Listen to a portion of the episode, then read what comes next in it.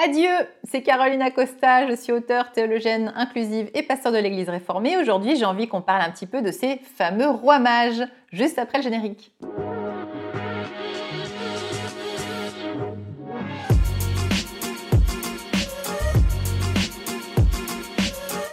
Voilà, j'ai envie aujourd'hui de parler des rois mages. C'est l'épiphanie, c'est le jour où tu vas manger la galette des rois peut-être, ou que tu vas en Espagne recevoir plein de cadeaux, de bonbons de la part des rois mages.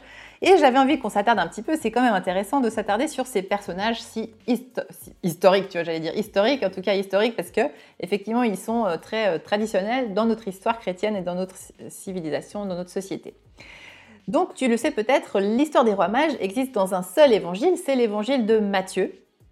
Euh, où il est écrit que ce sont des mages, c'est magoi en grec.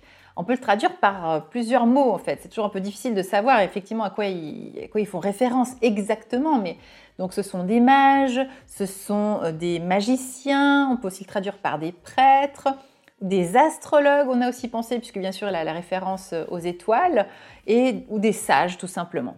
Ce qu'on sait en tout cas, c'est qu'ils sont plusieurs, parce que le mot qui est utilisé, c'est un pluriel, mais on n'a jamais dit, et dans le texte, il n'est jamais dit s'ils sont deux, trois ou quatre. En tout cas, ils sont plus que deux, puisqu'évidemment, il faut un pluriel pour être deux. Peut-être qu'ils sont trois dans l'imaginaire parce que ça évoque la Trinité, tu sais, le Père, le Fils, le Saint-Esprit. Et puis la tradition a voulu qu'on dise que ce sont des rois, mais là aussi, le texte ne dit strictement rien sur le fait que ce sont des rois. C'est quelque chose qui est arrivé dans une tradition chrétienne beaucoup plus tardive, où on a commencé un petit peu à, voilà, essayer d'enrober, de, raconter, d'extrapoler un peu sur ces personnages-là.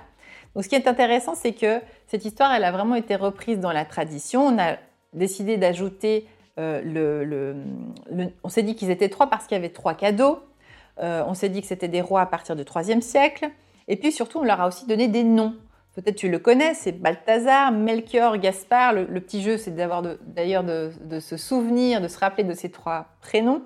Et ça, en fait, ça vient, c'est intéressant, ça vient d'un évangile arménien de l'enfance du 6e siècle à peu près. Donc tu te rappelles, c'est ces fameux évangiles apocryphes. Voilà un petit peu le contexte. En tout cas, ce qu'on sait dans le récit lui-même, si on lit l'évangile de Matthieu, ce que ça nous raconte, c'est que ces personnages viennent d'Orient.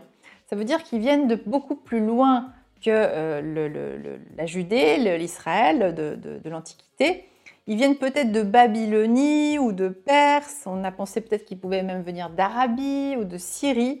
En tout cas, donc ils sont hors le périmètre israélite.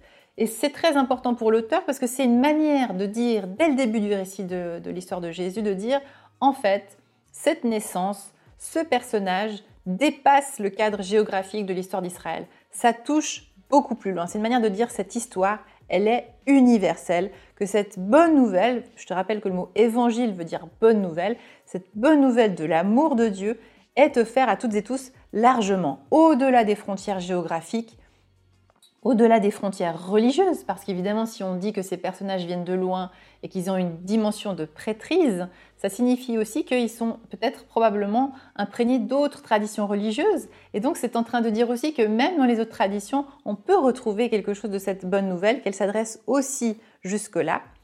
Et euh, il y a aussi cette image du ciel, parce que tu te rappelles peut-être dans le récit, les mages sont guidés par une étoile. On va, je vais en reparler tout de suite. Mais ils sont guidés par une étoile. Et donc, ça veut dire qu'ils sont aussi spectateurs de ce ciel et que le ciel, le ciel est infini. Le ciel ouvre à tout le monde. Tout le monde vit sous le ciel. Donc, il y a vraiment cette histoire, cette idée d'universalité, d'universalisme du message de l'évangile. Ça, pour moi, c'est très important. Donc, je disais, les mages sont guidés par une étoile euh, dans le ciel. Et je trouve quand même intéressant juste de savoir qu'il y a des scientifiques qui se sont vraiment penchés sur cette question pour, euh, tu sais, même si les, récits ne sont pas vrais, vrais au sens historique, ils disent quelque chose quand même de vrai. Et puis, il y a peut-être quand même des conjonctions euh, historiques qui peuvent, qui peuvent exister. Et je trouve quand même super intéressant, c'est vraiment de, tout à fait assuré, ce sont des vrais scientifiques qui ont découvert que environ dans l'an 7 avant Jésus-Christ, il y a eu effectivement quelques phénomènes extraordinaires dans le ciel qui pourraient expliquer la raison pour laquelle cette histoire s'est transmise et qu'on a décidé peut-être de, rassembler ça. Pourquoi? Parce que je te rappelle que Jésus est né probablement entre l'an moins 8 avant Jésus-Christ et l'an 4. Ça veut dire que c'est donc intéressant d'observer ce qui s'est passé dans le ciel dans cette période parce qu'en fait, il s'est passé des choses. Ils ont découvert que Jupiter, les planètes Jupiter et Saturne se sont rapprochés trois fois de suite dans cette période et que euh, la constellation du poisson euh, se rapprochait et que la constellation du poisson, en fait, euh, tu vois, là, je, t'avoue que je m'embarque un peu dans un truc que je connais pas bien, mais c'est ça pour dire que même dans la même période, il y a une constellation dans laquelle la Lune et la planète Mars ont rejoint Jupiter et Saturne sur le Soleil couchant et qu'on aurait donc eu ces quatre astres extrêmement proches les uns des autres à tel point que ça n'a pas pu passer inaperçu. Et il y a eu une tradition qui a dit, ben, quand on a quelque chose d'aussi extraordinaire qui se passe dans le ciel, ça signifie qu'il y a la naissance d'un empire, d'un nouvel empire. Donc c'est fort parce que, euh, je te l'ai dit aussi dans plein d'autres vidéos, l'histoire de Jésus, c'est pas l'histoire d'un roi au sens terrestre du terme, c'est vraiment l'histoire d'un empire, d'un royaume qui est un royaume de l'intérieur, qui est un royaume du cœur, qui est ce royaume de l'amour. Donc c'est quand même assez voilà, intéressant et moi j'aime bien ces, conjonctions quand même aussi dans le réel, de dire bah voilà, il y a eu quelque chose d'extraordinaire qui s'est passé dans le ciel à ce moment-là. C'est vrai, c'est un fait, c'est un fait scientifique, c'est un fait historique. Et voilà qu'on raconte aussi que ben, c'est le moment de la période de la naissance du Christ. Il y a une autre euh, interprétation intéressante aussi dans le texte, ce sont les fameux cadeaux. Tu sais, euh, les, rois mages amènent, le texte le dit, de l'or, de l'encens, de la myrrhe. Alors on a toujours comme d'habitude dans tous les textes bibliques, beaucoup d'interprétations possibles. Mais là aussi, c'est pour essayer de dire quelque chose justement de la nature, de la naissance de ce roi, je mets entre guillemets, de ce nouveau roi, parce que l'or représente précisément la royauté, L'encens représente en fait la prêtrise, ce qui tourne autour de la prêtrise, du rituel, euh, voilà, du religieux. Et puis la myrrhe, la myrrhe, c'est ce qu'on ce met quand on embaume les corps. Donc il y a aussi quelque chose euh, dans l'interprétation qui vise le prophétique.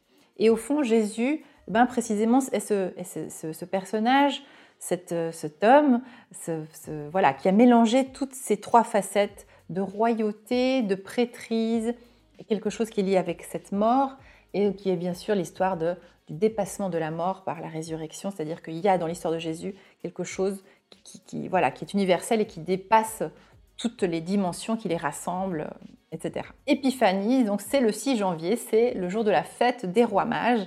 Épiphanie, ça veut dire littéralement en grec qui apparaît, qui se manifeste. Et donc c'est pour moi cette expérience, ces rois mages sont cette expérience universelle euh, inconditionnel que tout être humain peut vivre, peut faire cette expérience de découvrir la nature, euh, la nature de, ce Dieu qui s'incarne, en particulier dans le récit de Jésus, de découvrir voilà cette histoire qui se révèle à nous dans, euh, dans les évangiles en particulier.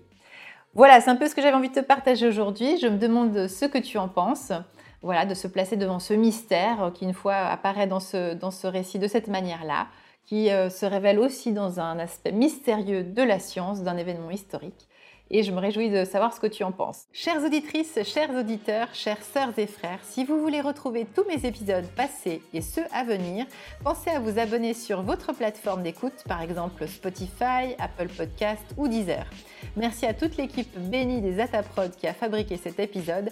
Si tu as aimé, eh bien n'hésite pas à me mettre 5 étoiles et pour plus d'informations, on se retrouve sur carolina-costa.com. Soyez bénis les amis